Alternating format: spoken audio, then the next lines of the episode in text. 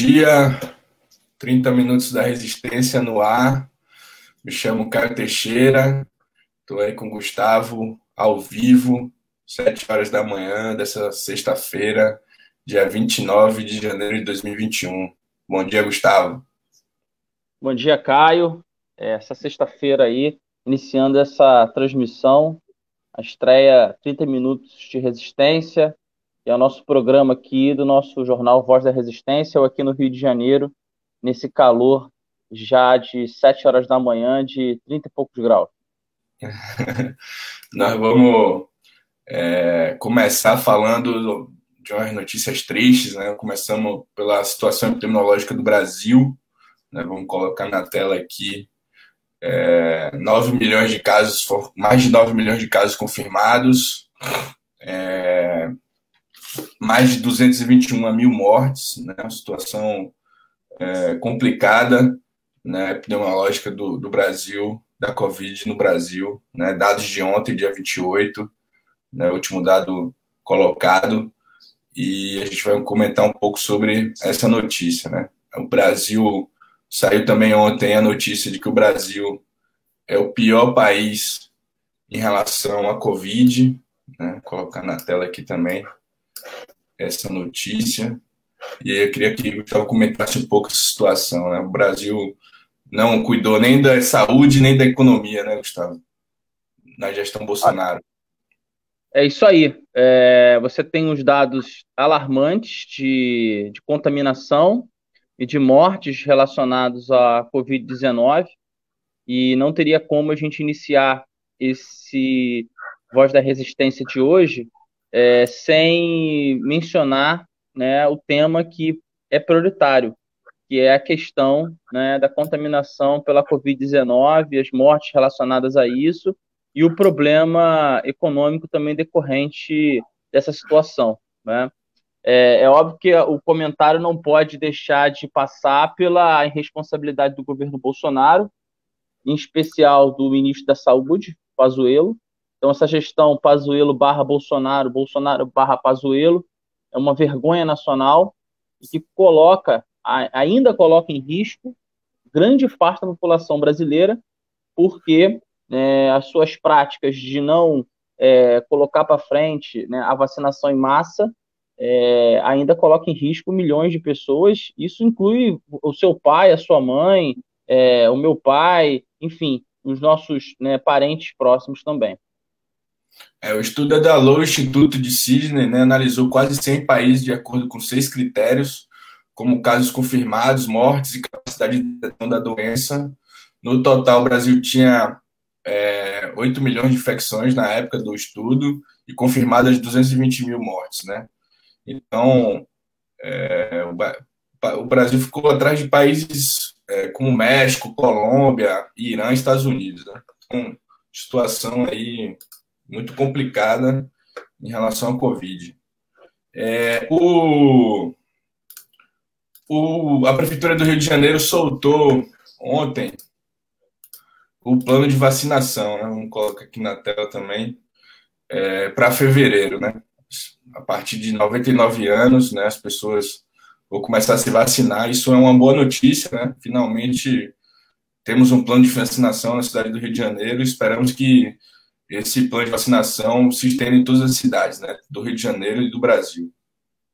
Então. É, mas, é, mas é um plano que se verifica muito insuficiente. Porque, veja, é, dia 27 de fevereiro, é, sábado, dia 27 de fevereiro, é, começa a vacinação das pessoas a partir de 80 anos. Ou seja, é, até chegar é, a minha idade, por exemplo, né, sou bem mais novo que 80 anos, e a sua, Caio, é, vai demorar bastante, vai demorar bastante, talvez... semestre, depender da, da Prefeitura do Rio de Janeiro. Exatamente, e vai demorar muito, né? não vai resolver o problema da economia que a gente começou falando, porque quanto mais tempo demora para vacinar, mais tempo demora para que as pessoas possam levar sua vida normal e movimentar a economia, buscar seus empregos, todo o processo de investimento fica travado. Né? É, essa é uma coisa que a gente precisa é, refletir e responsabilizar, porque os próprios governos municipais, alguns deles, base do Bolsonaro, não cumprem né, o seu papel de pressionar o governo Bolsonaro para que agilize o processo da vacina. Sim. É, a Prefeitura do Rio de Janeiro também é, anunciou a volta às aulas, né, Gustavo? Queria que você, enquanto eu coloco aqui na tela, queria que você comentasse também, você que é diretor do CEP, é, dos sindicatos professores aí, estaduais, queria que você comentasse um pouco sobre isso também, né? Olha, a Prefeitura do Rio, tanto o Estado do Rio de Janeiro, eles é, apresentaram um cronograma, é, as aulas do Estado em março, as aulas da Prefeitura em fevereiro, sendo que as aulas da Prefeitura presencial já programadas para fevereiro. É, é uma completa irresponsabilidade apresentar um programa, um plano né, de início das aulas, sem considerar o avanço da doença, porque a doença ela não está controlada e a gente pode dizer que a gente está em índices de contaminação e de mortes é, de julho, de agosto passado, quando a gente entendia que era o auge da pandemia. E a Prefeitura do Rio de Janeiro, né, a despeito disso, lançou um plano né, de, de, de, de aulas uhum. incorporando o ensino né, presencial. É óbvio que esse plano é sempre marcado por uma série de enfeites, né? É, é, coloca naquele PowerPoint bonito, fala que as escolas é, podem receber os estudantes, estão sendo feitas uma série de medidas para melhorar o ambiente escolar e garantir a sanitização, mas isso tudo é tudo mentira. Janeiro possui, a capital possui 1.530 escolas é, municipais, né, incluindo as creches, só da rede municipal do Rio de Janeiro. A grande maioria dessas creches são em comunidade e elas sofrem com os problemas estruturais diante da pandemia. Vamos imaginar que esses problemas vão ser resolvidos agora, em poucos meses, considerando que o próprio governo Crivella foi um governo irresponsável, bolsonarista, negacionista, que, que não fez nada durante esse período todo, talvez se tivesse começado um plano lá em abril, logo que se constatou que a pandemia ia durar, é, ou talvez hoje a gente pudesse estar colhendo os frutos, mas não é a realidade. O governo acabou de assumir em janeiro agora e não tem, é, não apresentou ainda a condição das escolas melhorarem a sua estrutura para receber é, sobretudo, estou falando, obviamente, das escolas públicas, né? E então se mostra um plano insuficiente, que não, não, não, não, não consegue, não vai conseguir dar conta de garantir a saúde dos profissionais de educação.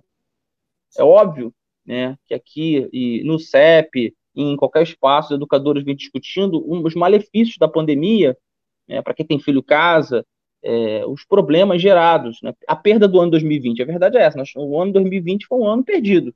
Né? É, isso é péssimo. Agora, também, pior ainda, é a perda das vidas das pessoas, que é o que vai acontecer se as aulas retomarem é, é presencial. Né? Então é isso. Lembrando que é, o 30 Minutos da Resistência e é o Voz da Resistência, né? Tá, Voz da Resistência, o site está no ar aí há dois anos, pelo menos, né? E a gente está fazendo esse esforço aqui né, de comentários notícias semanais. Vamos estamos ao vivo no Facebook, no YouTube, no Twitter e vamos estar nas plataformas de streams depois do ao vivo. A gente vai estar aí no Spotify, no Google Podcast e pedimos que vocês compartilhem, curtam, comentem, mandem, mandem perguntas, mandem notícias. Que a gente vai estar aqui comentando toda sexta-feira. É, é, uma visão né, popular das notícias que não são. É, a gente monta a pauta aqui, não é fácil relacionar a notícia que está acontecendo. É, infelizmente, não são notícias boas. Né?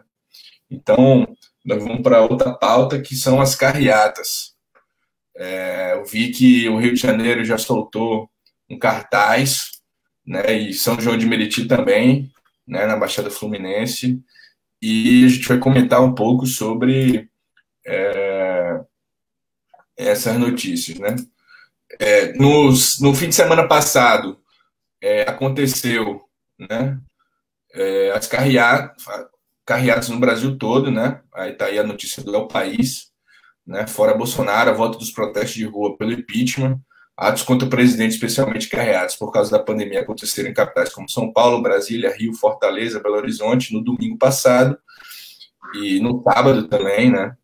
E, e se mobilizaram, uh, e até a direita se mobilizou também, né? Já vem se mobilizando é, contra Bolsonaro. Né? Gustavo, puder dar uma comentada aí das carreatas, do que ele viu, do que ele participou. Sim, sim, é, aqui é comentário mais de militante também, de quem está participando da, da, das movimentações dessa, dessa, dessa, desse, desse novo etapa de luta contra o Bolsonaro. Né? A, a situação concreta que vocês, a gente tem, né, é uma série de, de teve, teve um primeiro movimento, uma carreata que ocorreu, né? Essa carreata foi bem sucedida e ela motivou uma segunda carreata. A carreata é o possível nesse momento. Né? As atividades de rua é, com aglomeração é um, são uma irresponsabilidade, né? E a esquerda ela tem uma responsabilidade para com o povo, não pode é, lutar pelo povo colocando a população em risco, aglomerando, criando atos e tudo mais. Também é verdade que o, os protestos online, da maneira como nós fizemos, é, é, é, fazer o, o, Twitter, as, as hashtags, colocar o panelaço, isso também chegou a um limite também. Né? Ninguém agu aguenta mais é, responder ao governo Bolsonaro batendo panela na janela. Até porque o panelaço, que eu defendo, é, como política de mobilização, ela é limitada. A gente sabe que na Baixada, mesmo no interior, nas, nas regiões mais periféricas, panelaço não tem panelaço. É um, é um movimento mais de classe média e tudo mais, que é importante, não acho que isso seja um problema, não. As carreatas são a saída é, possível nesse momento. Não pode aglomerar.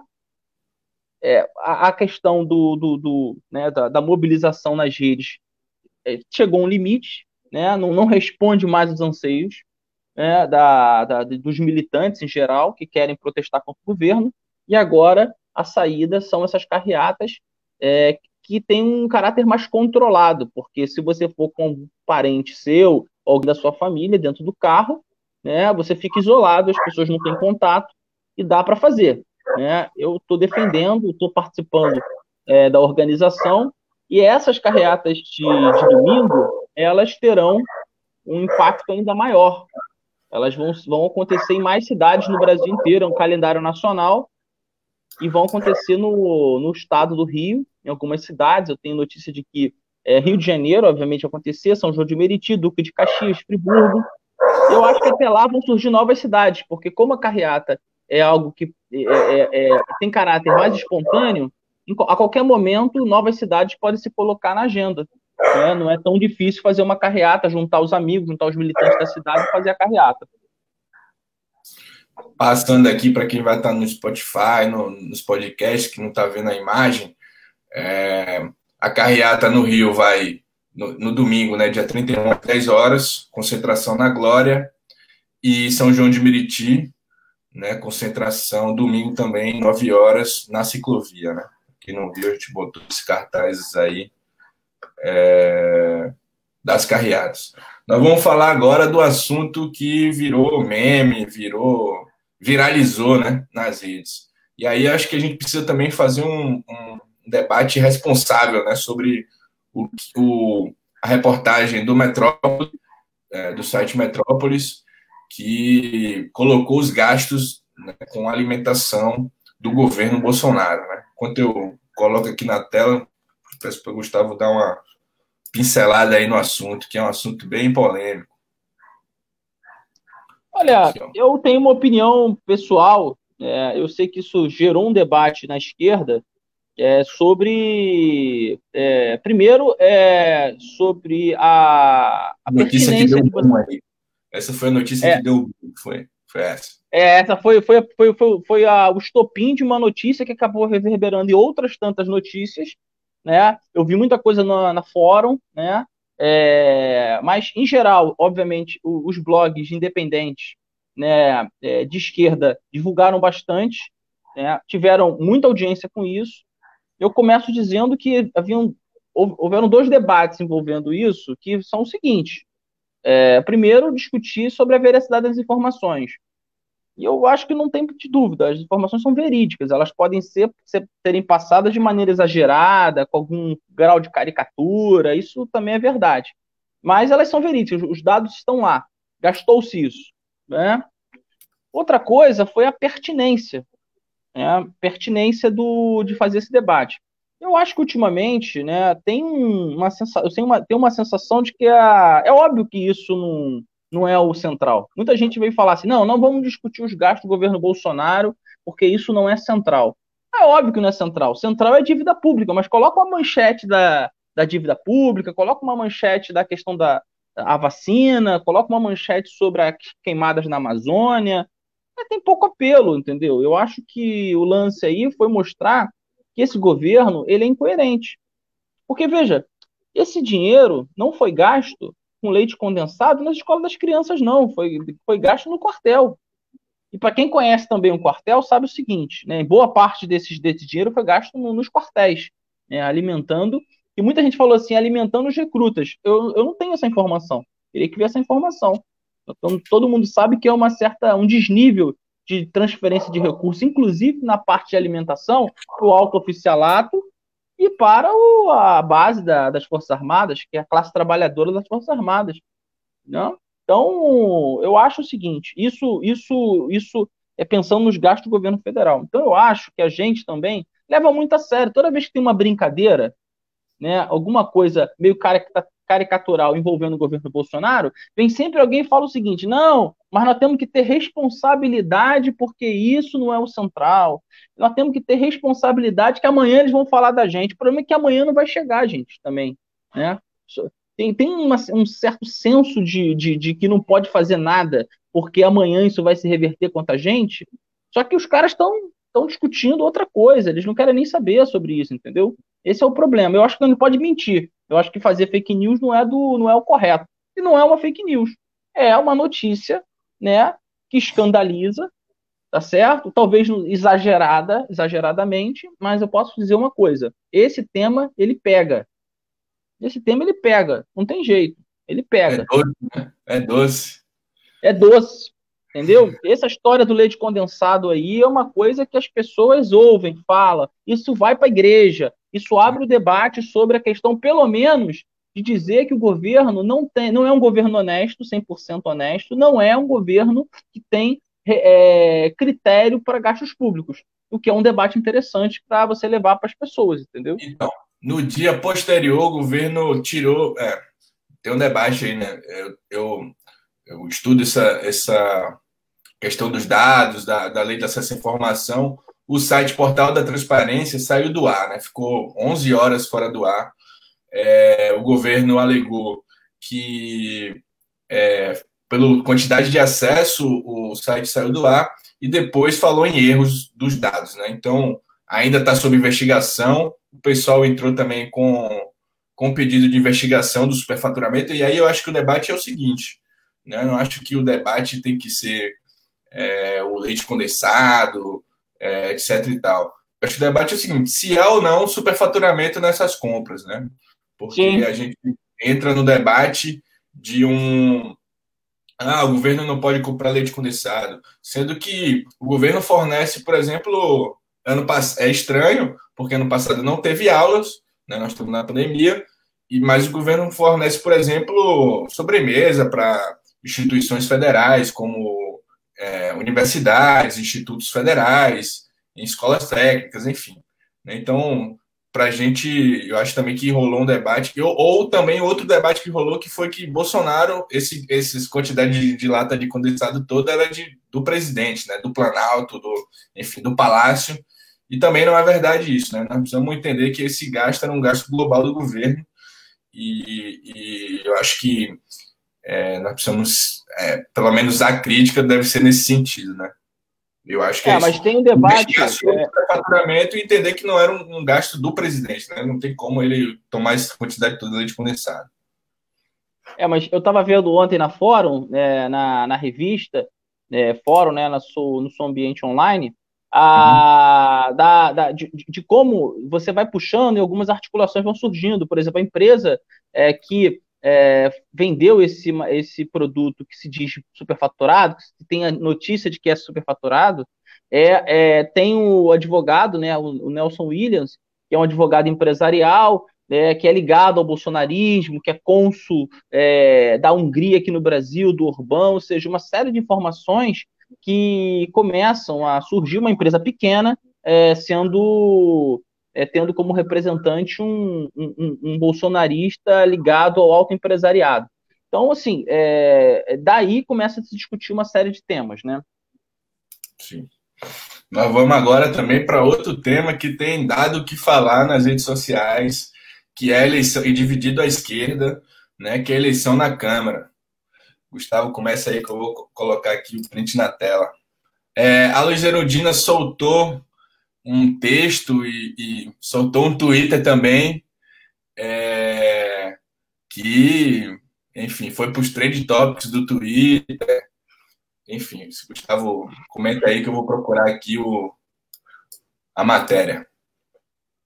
Vai lá, Gustavo. Não, então, a minha opinião é, é que o pessoal teve é, uma, a, posição, a posição oficial do pessoal, né? A gente sabe que o pessoal, como todo partido de esquerda, tem posição dissidente, ainda mais o pessoal, que tem características de, ser uma, um partido é, com correntes e tudo mais. Eu acho que não precisa aqui investir nesse, né, nessa explicação. É, e como o PT também é, produz divergências públicas.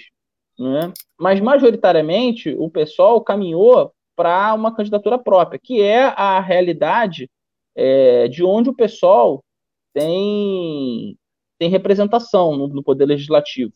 Né? Ou faz candidatura própria, ou não faz candidatura nenhuma.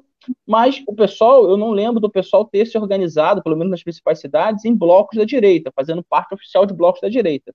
É, aqui, no, por exemplo, no Rio de Janeiro, a candidatura do, do André Siciliano ela contou com os votos do PSOL, é, mas em nenhum momento o pessoal daqui fez um bloco com o André Siciliano, oficializou um bloco com o André Siciliano aqui, com os, setores que ele se, se organiza, do PMDB e etc.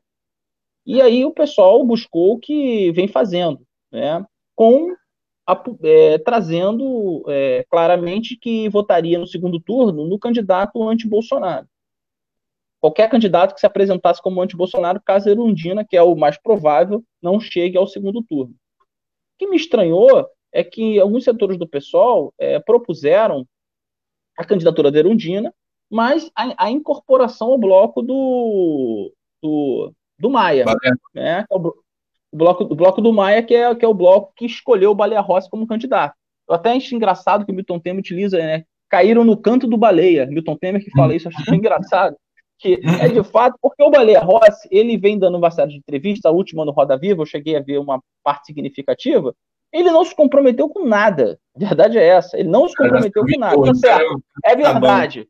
Tá bom. É verdade. É verdade que é verdade o seguinte, que o a gente não não achar, não ninguém é, seria injusto também para os companheiros do pessoal que é, é, apoiam a, a, entrada do bloco do Maia, do Baleia Rossi, dizer que é, o Baleia Rossi ia virar um socialista, nem um social-democrata, e que ele continuaria mantendo a pauta agenda econômica neoliberal. Agora, ele não se comprometeu nem largar a agenda neoliberal, nem fazer o impeachment do Bolsonaro, em nada, nenhuma pauta da esquerda, né? Só independência da Câmara, e sei lá o que significa isso, né?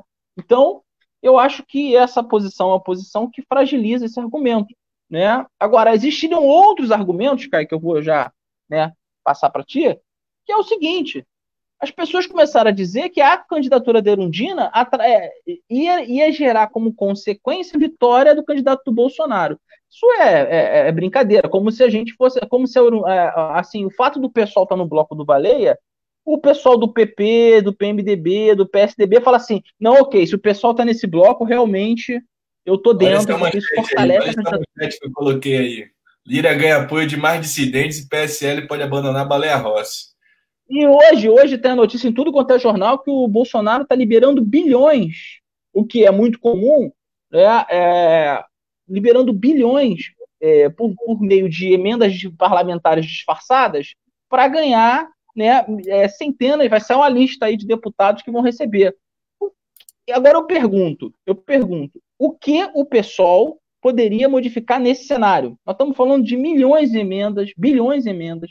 Então, assim, é, para mim está muito claro, assim, é, é, às vezes é, parece, parece, duro, mas parece uma, muito mais uma movimentação do, de uma espécie de burocracia parlamentar querendo um cargo ou outro na Câmara, né, numa comissão ou outra, do que, como a Erundina falou. Né? E é óbvio que a Erundina, como séria que é, ela não, não soltaria aquele tweet se ela não tivesse condição, informações suficientes para botar a boca no trombone, que é o que ela fez. Uma, uma mulher séria como Erundina não brinca, né, é, não faz brincadeira no Twitter, não é o perfil dela. Ela deve ter é, informações concretas de que havia uma movimentação por fora, com busca de comissão, daquilo e daquilo, e que ela, né, obviamente, foi ao Twitter denunciar.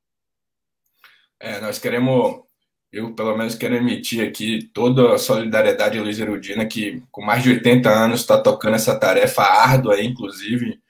É, disse que sofreu pressão de artista, sofreu pressão de tudo quanto é lado. Chegou a citar que estava sendo a Geni, né? Como se fosse é, ela responsável pela futura eleição do, do Arthur Lira, coisa que não é verdade, né? Uma eleição de dois turnos, né? Nós precisamos entender como se funciona a eleição da Câmara. Ou então, vi também gente dizendo ah, a eleição da Câmara não é importante, importante é tirar, é, não deixar Bolsonaro se eleger. Eu, eu acho o contrário, né? Nós estamos. Erudina se colocou numa, numa candidatura que coloca, por exemplo, pautas que ninguém está colocando. Tem sete candidatos e ninguém colocou o impeachment de Bolsonaro. O Baleia Rossi deu entrevista no Roda Viva disse que não teve acesso a nenhum impeachment, fez uma parada cínica, né? Não tem, tem mais de 50 pedidos de impeachment, o cara não leu nenhum. Só para você ter noção do que não tem nenhum compromisso com milhões e milhões de brasileiros que estão morrendo, né? Que estão sem auxílio. Ninguém falou em, em retomada do auxílio emergencial, sempre um, um, é, um discurso de austeridade fiscal, de que né, tem que ver o orçamento, sendo que tem pessoas morrendo, né? Então, Luiz Arundina para mim, tem cumprido um papel fundamental, né, desde já, nessa campanha presidente da Câmara. Nós vamos falar agora também do. do dois anos de Brumadinho, né? Pessoas continuam a morrer após dois anos, matéria do Brasil de fato.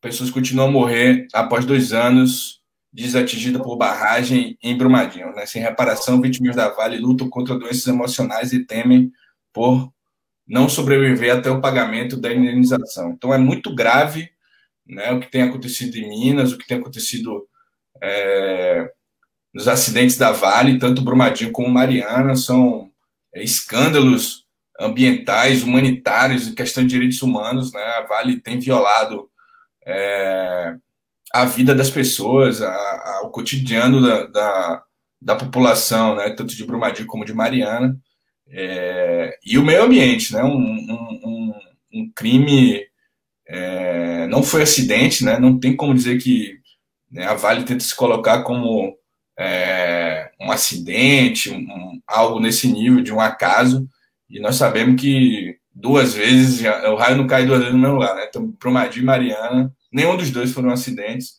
é, então não tem como essa justificativa. Né? Para nós é muito grave, nós queremos nos, nos solidarizar né, com as vítimas e com os, com os, familiares e com toda a população atingida, né, com, com o movimento de atingidos de barragem também, que, que tem feito um bom trabalho de, de mobilização e de, de atuação nesses locais. Né? Se eu quiser falar alguma coisa. Não, também, também, que você teve inclusive lá, né, em Brumadinho, teve na época, é, marcante para a população brasileira, esse acidente, em especial para a população de Minas, é, e a gente só solidariza com as, com as vítimas, né, e aqui coloca o Voz da Resistência à disposição para denunciar né, os crimes, não só da Vale, mas de todas as mineradoras contra a população é, brasileira. Tem um lado bom também, da que, é, que você colocou agora a matéria, que a gente é, estamos finalizando aí essa, esse primeiro programa, que é homenagear, não pode deixar de homenagear o, o, os 37 anos do MST, né, é, que para mim é, era, era quando você começa a militância, eu comecei a militância lá no começo dos anos 2000, era o grande movimento social, obviamente hoje é, tem o MTST, né, tem outros movimentos, mas o MST era o movimento dos sonhos, aquele que colocava né, as pessoas em movimento de fato, que dava orgulho de dizer que era de esquerda. É isso, o MST completa 37 anos e mostra a força da agricultura familiar. Né? Ano passado, o MST, é, apesar dos ataques do governo Bolsonaro, o movimento doou mais de 3 mil toneladas de alimento em 2020, né? Ou seja, fez uma campanha ampla de solidariedade no ano passado. Nós estamos já estourando o nosso tempo, né, de 30 minutos da resistência, mas a gente vai ter mais um assunto aqui para a gente tocar, que é o Vaca Tolada. Vamos colocar aqui na tela também. Concluir com, com, uma, com um movimento de solidariedade nosso, que a gente, nós do Voz da Resistência, temos né, uma relação importante com o Vaca Tolada. Sim. O Vaca Tolada é, passou, tá passando por dificuldades, né? Então melhor explicar um pouco o que é o Vaca Tolada, né, cara? Sim, o Vaca Tolada é um, é, você pode falar melhor, mais frequentador do que eu aí.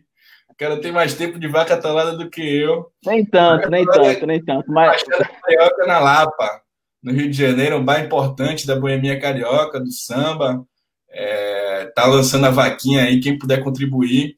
Nós vamos, estamos ajudando aí também né, na, nesse processo da, da, de colocar o, o, a vaquinha no ar, de, de, fazer lives, enfim, de mobilizar. Até o Guilherme Boulos gravou é, uma mensagem para esse financiamento e peço, pedimos aí que contribua com, com o VAC. Gustavo pode falar muito melhor do que eu aí do VAC.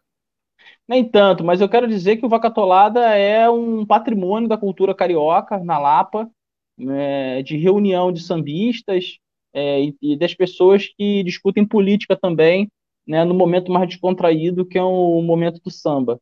É, infelizmente, a pandemia atingiu em cheio esses espaços, é, e a gente não pode deixar o vacatolada morrer, não pode deixar o, o, o ambiente lá acabar, que seria uma lástima né, para um movimento progressista de esquerda do Rio de Janeiro. Por isso que a gente está pedindo aí, né, para quem puder participar, estamos divulgando, é, é, a participar da vaquinha. É isso aí.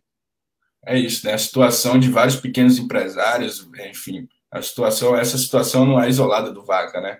a situação que a gente coloca, porque não teve, apesar do governo anunciar que é, ajudou as empresas, porque cuidou da economia, não é a realidade que a gente vê chegando na ponta, né? A gente vê vários é, pequenos empresários fechando as portas, o desemprego saiu também a pesquisa lá de mais de 14 milhões de desempregados ontem, né, do PNAD contínuo, do IBGE.